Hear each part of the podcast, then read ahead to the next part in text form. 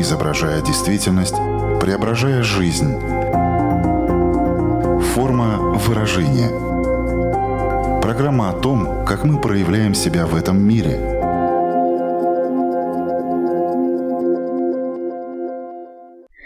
Здравствуйте! Меня зовут Александра Плотникова. В эфире Латвийского радио 4 программа «Форма выражения». Приветствую вас также, если мы встретились с вами на одной из крупнейших платформ подкастов. Когда-то люди по утрам читали газеты, а сейчас все новости можно узнать, взяв в руки мобильный телефон и открыв социальные сети – когда-то люди ходили друг к другу в гости, а сейчас можно остаться дома, позвонить по видео, вот и поговорили, вот и увиделись. Когда-то люди в кафе и ресторанах увлеченно о чем-то беседовали, а сейчас нередко можно увидеть, как в ожидании блюд каждый погружается в виртуальный мир. Нет-нет, то, что все меняется, это, конечно, нормально. В том, что появились социальные сети, много положительных моментов. Однако нельзя не согласиться с тем, что появление интернета в целом и социальных сетей в частности навсегда изменило жизнь людей. О том, как именно и на что особо следует обратить внимание, мы поговорим в этом выпуске программы. Разобраться в психологии социальных сетей нам поможет гештальт-практик, член Латвийской ассоциации гештальт-терапии, специалист по психодиагностике Марина Жизневская. Здравствуйте. Здравствуйте, Александра. Я очень рада быть здесь. Форма выражения – Марина, предлагаю взять быка за рога и сразу попробовать ответить на вопрос, почему социальные сети так популярны, какие потребности мы здесь реализовываем. Создатели соцсетей очень удачно нашли решение огромным заработком через удовлетворение базовых потребностей человека в общении, в социальных связях, в чувстве принадлежности, в признании и в необходимости этих обратных связей на самом деле от э, людей, с которыми мы общаемся. И благодаря тому, э, как построены алгоритмы соцсетей, удовлетворение этих потребностей стало намного удобнее, доступнее. Раз уж мы заговорили о потребностях, то здесь э, возникает, знаете, такой гендерный вопрос в том плане, что мужчины и женщины отправляются в социальные сети, чтобы удовлетворить одинаковые потребности, или в чем-то они отличаются. Конечно, есть общечеловеческие, но тем не менее, есть ли что-то более выраженное в одном или во втором случае? Это очень хороший вопрос, который на самом деле не лежит на поверхности. И вправду соцсети используются мужчинами и женщинами для разных целей. Например, если мы говорим про Facebook, Instagram, такие соцсети, например, мужчины используют их как э, платформы для знакомств э, с девушками э, в большей степени, чем девушки используют их для знакомств. Мужчины больше используют соцсети для получения информации. Мужчины больше предпочтения дают платформам, где больше текста, Мужчины больше всего кликают э, ссылки про политику, про какие-то абстрактные темы, про бизнес. Потребность мужчин, она больше в информации. У женщин же достаточно выражена потребность в общении и в социальных связях, в укреплении своих социальных связей. И как раз-таки среди женщин больше вот этих э, взаимодействий в комментариях, э, лайков, просмотров. То есть женщины больше удовлетворены удовлетворяют и укрепляют э, имеющиеся отношения в своем э, социальном атоме, да, то есть это, ну, среди своих знакомых. А мужчины, если и приходят за отношениями, то только за построением, за поиском новых отношений. Также есть отличие в том, как мужчины позиционируют себя, да, то есть э, создают контент мужчины меньше, чем женщины. Если женщины э, дают предпочтение фотографиям э, больше портретным, где вот больше видно лицо, верхняя часть тела, то мужчины больше предпочитают фото в полный рост. Даже было исследование на Фейсбуке, исследовали содержание разговоров на Фейсбуке, который тоже очень хорошо подчеркивает, мне кажется, наши гендерные особенности, когда женщины больше используют слова, относящиеся к каким-то личным отношениям между собой, даже разговаривали в комментариях. а мужчины больше используют такие достаточно нейтральные междометия и нейтральные слова. И если женщина часто использует «я» и «ты», то мужчина больше использует «моё», ну и больше лексики запрещенные используют мужчины. Было бы, наверное, интересно не откладывать в дальний ящик и сразу же перейти на такие конкретные социальные сети. Давайте расскажем такие самые популярные соцсети, какие они у нас есть и что они из себя представляют. Начнем, наверное, с самой э, масштабной площадки с Фейсбука. В первую очередь мне хочется подчеркнуть важность э, Фейсбука в том плане, что он дает возможность для создания комьюнити по национальности, по интересам. Например, иммигранты в другой стране ищут себя по родному языку. Или мамы. Есть известная группа «Наши мамы» на Фейсбуке, которая очень популярна среди мамочек Латвии. Также мужчины часто пользуются для знакомств, для поиска второй половинки. Также мы э, имеем возможность на Фейсбуке следить за новостями. Э, многие э, пользуются возможностью комментировать и участвовать, вносить вклад в обсуждение этих новостей, конфликтовать на злободневные темы в этих же самых комментариях. Здесь доступное поле для так называемых троллей, для выплеска агрессии, какого-то самопредъявления, которое невозможно в жизни. Также, конечно, мы следим за жизнью друзей, э, знакомых. Мы имеем возможность развивать какую-то свою деятельность, какое-то свое творчество, обращаться за помощью в разных также группах, которые создаются на Фейсбуке. Ну, лично я использую Facebook сейчас действительно вот больше для участия в группах и вносить вклад, э, когда люди обращаются за помощью с разного типа вопросами, или как-то следить за профессиональным профессиональным нашим сообществом. Есть еще такая площадка, как Twitter. Э, на удивление, в Твиттере количество пользователей 68% составляют мужчины. В сравнении с другими соцсетями это, правда, очень высокая цифра. Твиттер — это такая площадка для каких-то коротких сообщений, которые мы можем размещать. Очень там популярна такая опция поделиться, да, то есть распространить какую-то новость, какое-то сообщение, откомментировать, внести вклад, дальше участвовать в обсуждении каких-то горячих новостей главные батлы, мне кажется, среди мужчин э, мира, таких как Илон Маск, э, мы знаем, происходили именно на этой площадке. Обмен колкостями, какая-то конкуренция, какие-то маркетинговые шаги тоже с черным пиаром. А дальше у нас TikTok, э, который в 2016 году занял лидерские позиции и до сих пор продолжает активным быть среди населения от 10 до 50 плюс. Эта площадка представляет собой платформу, где размещают короткие видео. Чем смешнее ты, чем оригинальнее, тем больше у тебя шансов э, стать вирусным видео. Но вместе с тем э, TikTok э, снискал себе славу некоторого одурманивания в большинстве своем детских и подростковых и юношеских голов, потому что занимает очень много времени.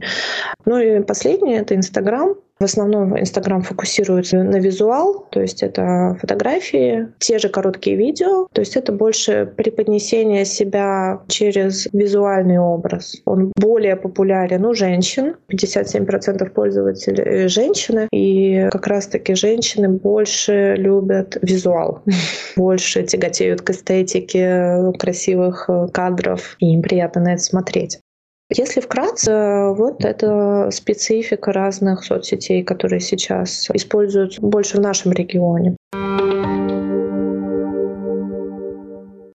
Независимо от того, какую социальную сеть э, мы выбираем, мы в том числе выбираем ту роль, которую мы будем в ней исполнять. Например, есть люди, которые регистрируются в Фейсбуке или Инстаграме. Да, они что-то там опубликовывают, но в принципе даже в Фейсбуке да, можно быть довольно пассивным читателем и особо не делиться какими-то своими э, жизненными историями. Там в Инстаграме можно не свои фотографии, возможно, выкладывать, скажем так, не показывать себя, а показывать какую-то красоту вокруг себя или рабочие какие-то моменты. Но плюс ко всему есть люди, которые очень активно участвуют в комментариях, а кто-то вообще ничего не комментирует. Вот от чего зависит поведение человека в социальных сетях? Возможно, таким образом он тоже какие-то свои потребности реализовывает. Почему вот кто-то такой очень активный, а кто-то пассивно наблюдает за всем, но в то же время находится в этой социальной сети. Конечно, если вы спросите у каждого из э, пользователей, почему они делают так или иначе, у каждого будет свой ответ и свое объяснение. Если говорить об общей картине, конечно же, это связано и с тем, как человек в принципе функционирует э, в жизни, и как он взаимодействует с людьми. Есть люди, которые готовы больше самопредъявлять себя, свои потребности, свое мнение, свои комментарии. И есть люди, которые которые э, боятся это делать, боятся или не считают это уместным, или не считают это удобным для другого человека, или не видят в этом смысла. И если человек э, сторонне наблюдает, значит, есть какая-то потребность э, в ощущении принадлежности как будто бы к социуму. Но на самом деле сейчас в соцсетях есть такой феномен, что люди стремятся в соцсети так же, как стремятся ну, в общество людей. Но наблюдая за этим обществом людей, они начинают чувствовать себя более отчужденными от этого общества, потому что они не могут самопредъявляться, им не хватает, возможно, смелости, или у них был какой-то очень негативный опыт, связанный с общением и с самопредъявлением. Конечно же, тогда ему сложно полноценно вливаться в это общество, так же, как и ну, в онлайн-общество.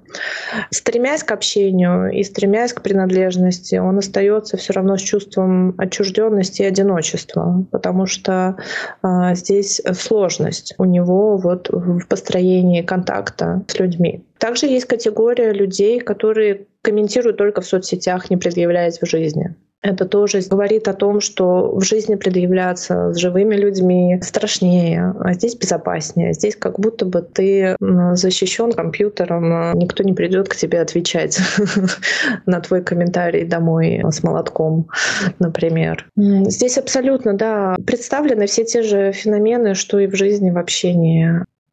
Вы заговорили как раз-таки об этой анонимности, которая присутствует э, в социальных сетях. Ты таким образом можешь быть более смелым, быть более наглым, какие-то тоже свои подавленные чувства, эмоции выражать. То есть где вот эти плюсы и минусы той анонимности, с которой мы сталкиваемся в социальных сетях?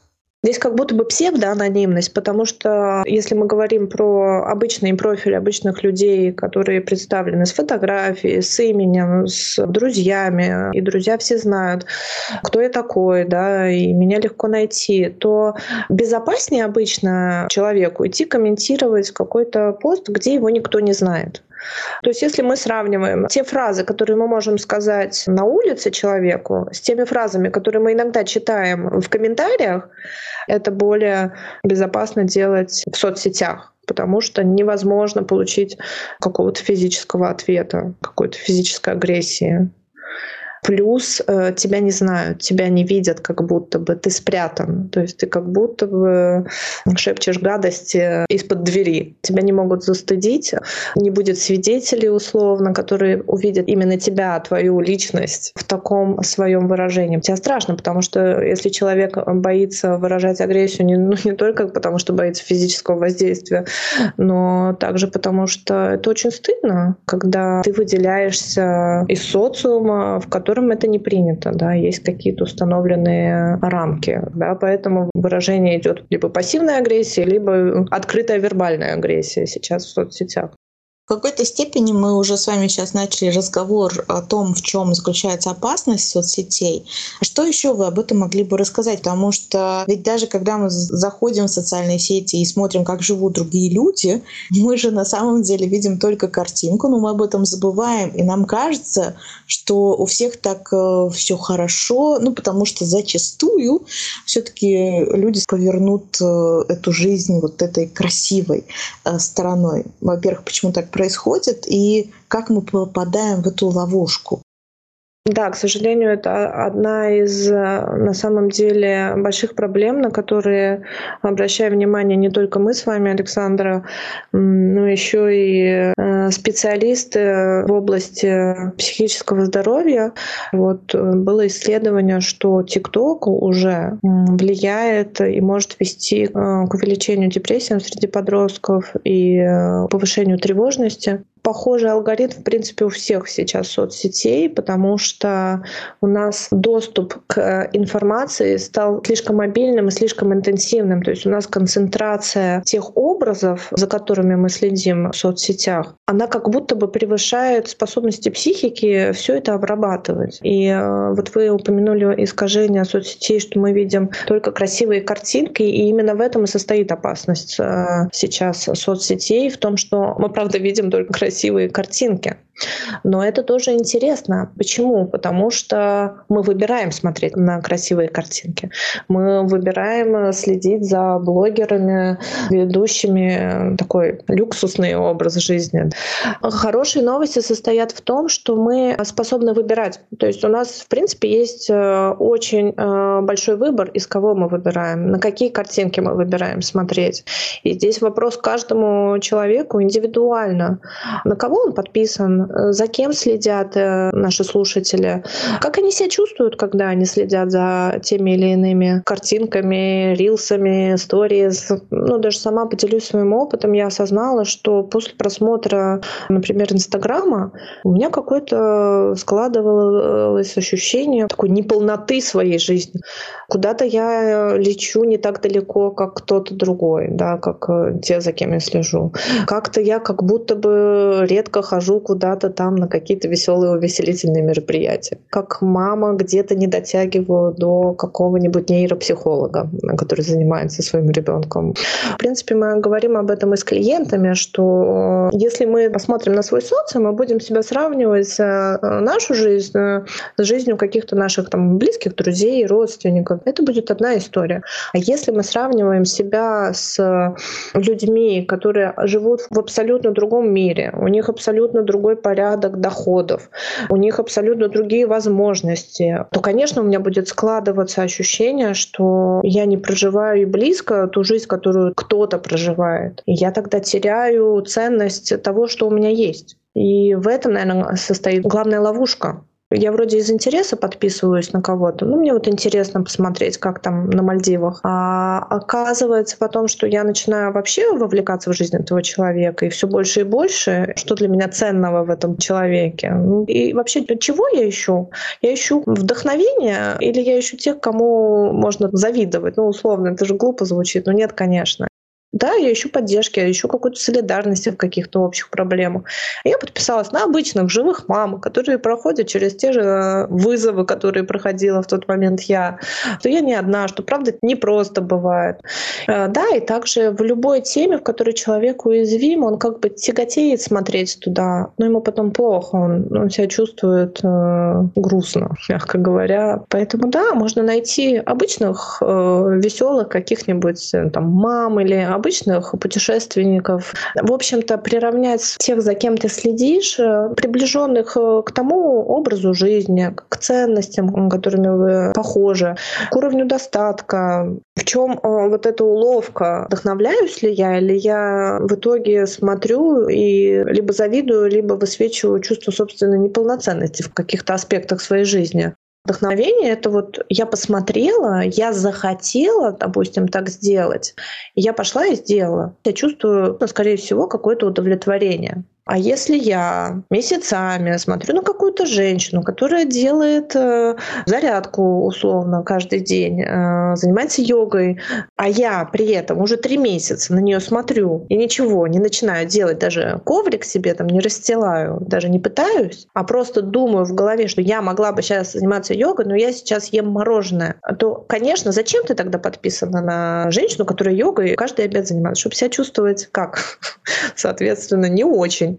Вопрос, зачем тебе чувствовать не очень? Возможно, тебе нужно подписаться на какую-нибудь мамочку, которая точно так же три месяца не может заняться йогой, об этом шутит и снимает смешные истории. Ты чувствуешь, что ты не одна, что с тобой все нормально.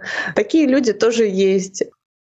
Социальная сеть изначально была придумана для того, чтобы общаться с друзьями, чтобы следить за тем, что происходит у друзей. Мы можем просто перевести это к тому, что, ну, друзья, это, конечно, хорошо, но, в принципе, единомышленники — это тот путь, ну, который и прокладывала социальная сеть. Вот если комьюнити мамочек, например, молодых, да, образовываются, потому что это все про поддержку. Просто потом, а, поскольку дверь-то открылась, и у тебя появилась возможность подглядывать а, за такой красивой красивой чужой жизнью тебе недоступной, но, возможно, здесь и был этот соблазн подписаться на разных людей и стать как будто бы частью этого мира. Такая иллюзия, которая позволяла какой-то момент своей жизни чувствовать себя даже хорошо. Да, мне очень нравится эта мысль ваша про принадлежность. Ведь правда, те звезды, те блогеры-миллионники становятся очень доступными, и можно написать в директ, и можно прокомментировать, и можно задать вопрос, и они ответят тебе. Да, это про такое подглядывание, принадлежность. А, но там тоже тоже, да, часто мы видим, сколько хейта у этих блогеров, сколько зависти, с которой люди не способны справляться. Ну да, здесь здесь на помощь, конечно, придет осознанность такая некоторая, да, что со мной происходит. Если мы так посмотрим на то, что делают социальные сети, люди используют их как инструмент показать вот эту красивую сторону медали. Почему? Сейчас основная цель соцсетей, вы упоминали коммуникация, но она давно перешла в такой канал монетизации. Если возвращаться к блогерам, понятно, что продавалась э, на какой-то отрезок времени красивая жизнь. Теперь э, новый тренд. Это прям тренд сейчас показывать тяготы своей красивой жизни, да, немножко приоткрывать завесу, вызывать сочувствие, вызывать эмпатию. Тренд, э, который хорошо тоже продает. В моем окружении есть э, единицы людей, которым я готова открыться. Возможно, не все хотят э, и не готовы делиться бедами, потому что когда рассказываешь, что у тебя плохо, это может быть или стыдно, или не хочется показаться слабым уязвимым, или не хочется открываться, или не хочется этой близости, не хочется, чтобы тебя сочувствовали. У каждого будет свое. У каждого, наверное, из нас есть такой образ какого-то идеального «я». И соцсети предлагают нам эту возможность. Мы можем создать образ этого идеального «я» наконец-то.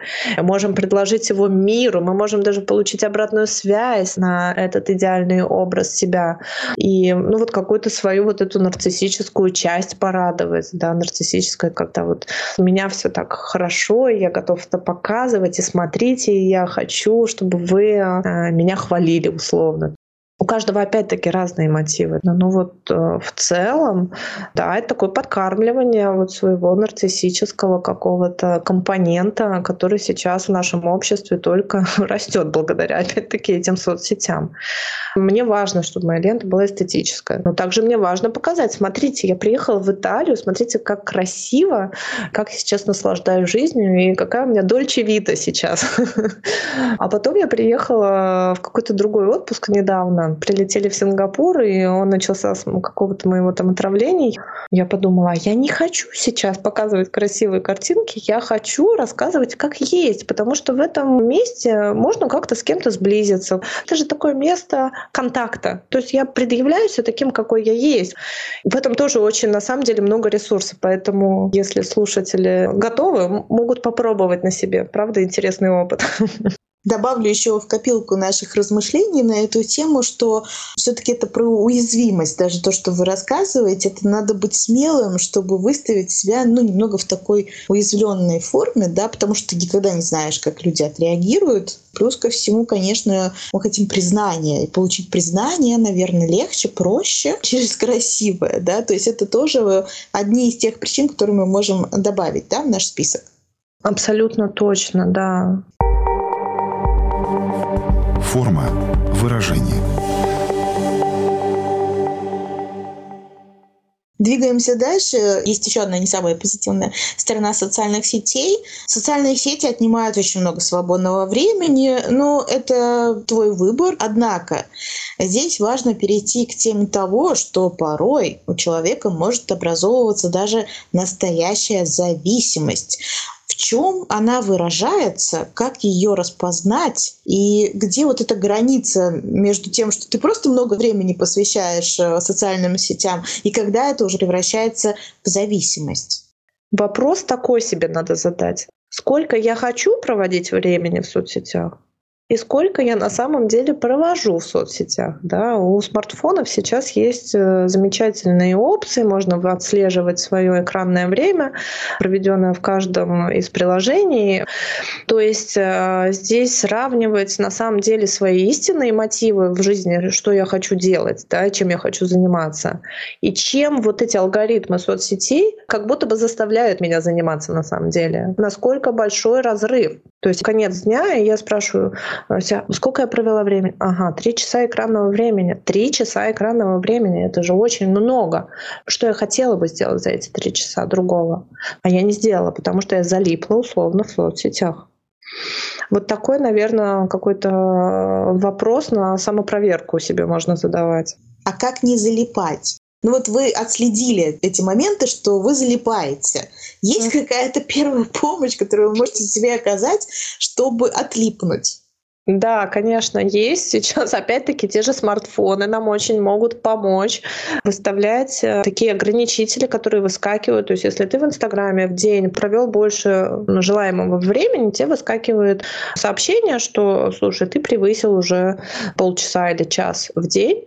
И ну, это место, в которое ты такой можешь включить хотя бы какую-то самопроверку. Я сейчас осознанно хочу продолжать залипать, или мне надо идти дела вообще-то более интересные может быть, поделать. Это один из э, способов. Также договориться с семьей, что если вы видите, что я залипаю в телефоне, просто спросите меня, кликните меня. Это, кстати, очень хорошо работает. Способов может быть много. Там план на день составить и вот э, соцсети по остаточному принципу, когда там все сделано. Мне кажется, есть инструменты, которые достаточно эффективны. По крайней мере, в моем случае это было эффективно, когда мне выскакивало сообщение, что лучше так не делать больше. Но, правда, у нас на уровне гормонов эта зависимость возникает, потому что наша дофаминовая система там очень подкармливается. Дофамин — это вот, а, гормон, например, познания, да, гормон, который выделяется при получении новой информации. В Инстаграме, в Фейсбуке ее очень много. Ну, то есть это очень интенсивная, концентрированная информация. Чем ее больше мы можем там в секунду условно просматривать, тем больше удовольствия. Ну, то есть, правда, в соцсети организм воспринимает как а, некоторое удовольствие. Поэтому вопрос, как вы можете по-другому эту свою потребность удовлетворять в познавательной деятельности. Есть такое понятие полевое поведение, это то, что нам поле условно окружающее предлагает, и мы вот ведемся на то, что в поле происходит. Или волевое поведение, это то, что я сам внутри решил, я хочу почитать про это. И я иду целенаправленно в Google, набираю какой-то вопрос, читаю на эту тему статьи, тоже удовлетворяю удовлетворяю эту потребность. Но это принесет мне больше пользы, потому что это мое, а не то, что предложило мне поле. Да, я повелся на какие-то предложения из поля, игнорируя свои собственные мотивы, желания, интересы, ценности. Вы наверняка слышали о том, что некоторые люди устраивают настоящий детокс от социальных сетей. Как вы к этому относитесь? Насколько это эффективно? Насколько это помогает? Потому что я знаю случаи, когда, да, человек э, отправляется в такой детокс, ну, проходит потом определенное количество времени, он возвращается в социальную сеть, и не могу сказать, что она его теперь меньше поглощает. То есть э, просто вот на какой-то период, да, ты осознаешь в этот момент, что ты можешь без этого обойти обойтись, э, что у тебя, возможно, даже меньше какой-то тревожности, но потом водоворот социальных сетей все равно тебя затягивает. Поэтому какой в этом смысл, как часто, может быть, это следует практиковать и следует ли? Смысл а, для каждого, конечно, будет э, свой какой-то. Э, детокс я всегда поддерживаю любого вида, потому что это какое-то приобретение нового опыта, какая-то перестройка нейронных связей, да, каких-то рефлексов, потому что ну, часто соцсети, телефоны — это уже на уровне рефлексов. Э, да, мы любую какую-то пустоту пытаемся заполнить телефоном, мы его сразу поднимаем. Кстати, сейчас в некоторых телефонах появилась опция, сколько раз я поднял телефон за день. Вы, если увидите эту цифру, это сумасшедшая цифра. Мне даже стыдно вообще признаться, сколько у меня там было раз за день я поднимаю телефон.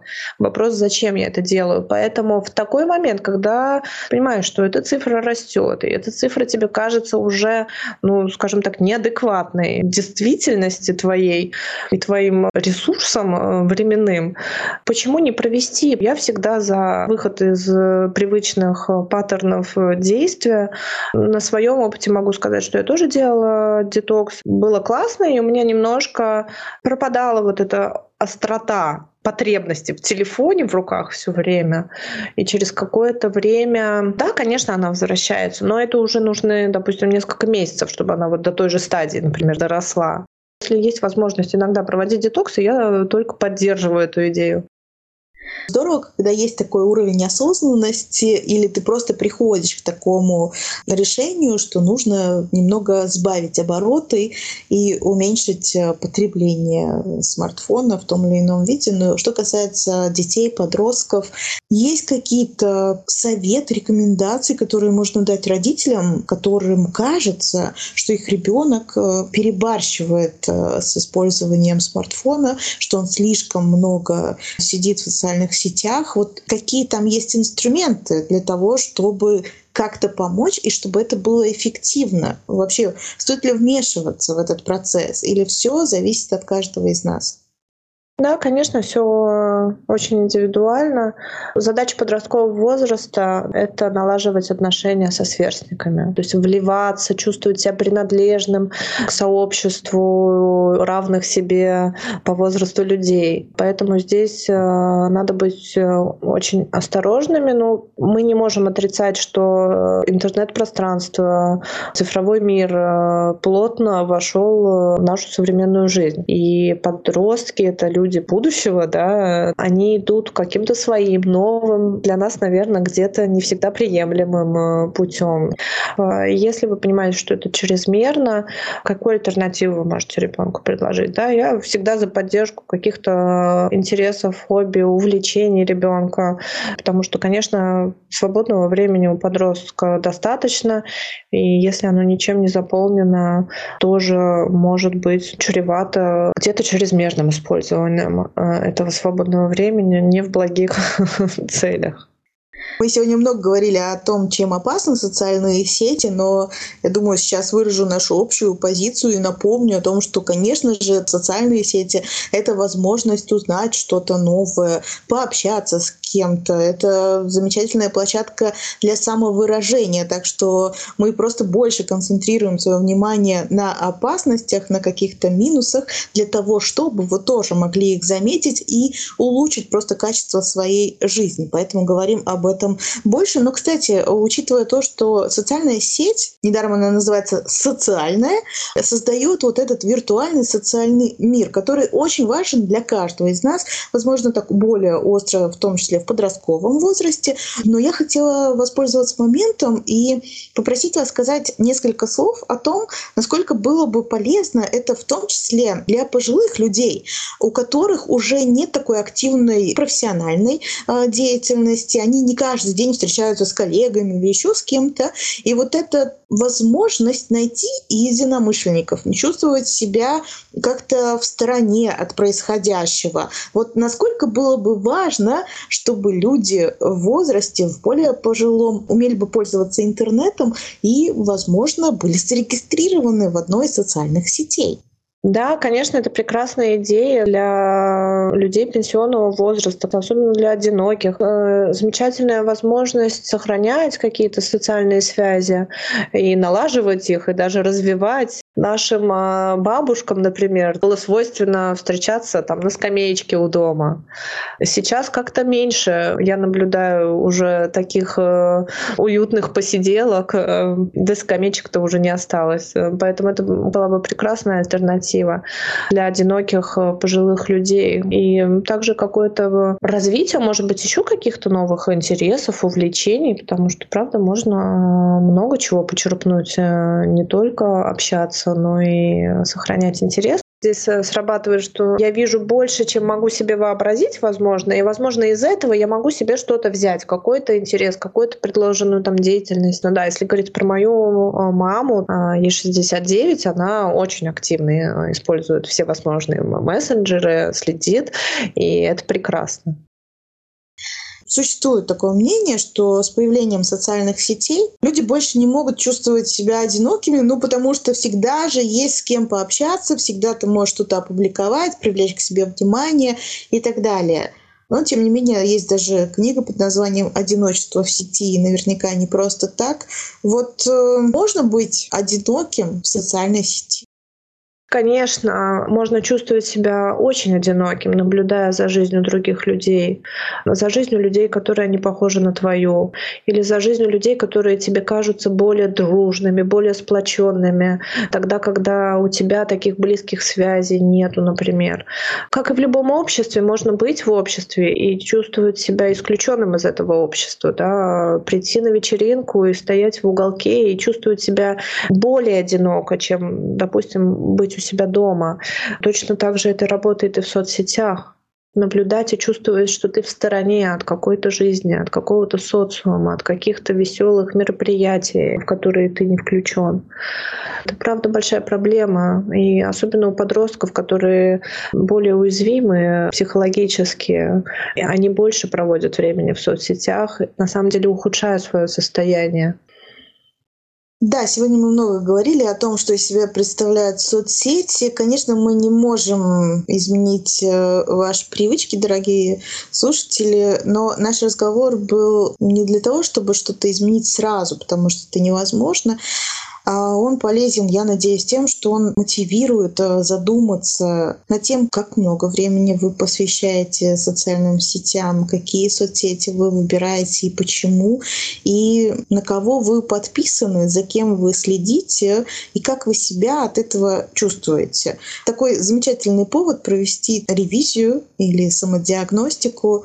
И если все-таки вы поймаете себя либо на каких-то грустных, подавленных мыслях, чувствах, эмоциях, то помните о том, что такой сигнал, что стоит что-то пересмотреть. Так что я надеюсь, эта программа стала для вас хорошей точкой отчета для того, чтобы просто покрутить эту тему в своей голове, в своем сердце, как она откликается. Если вы чувствуете, что нужно что-то менять, то инструменты, которые могут в этом помочь, в нашей беседе тоже были озвучены.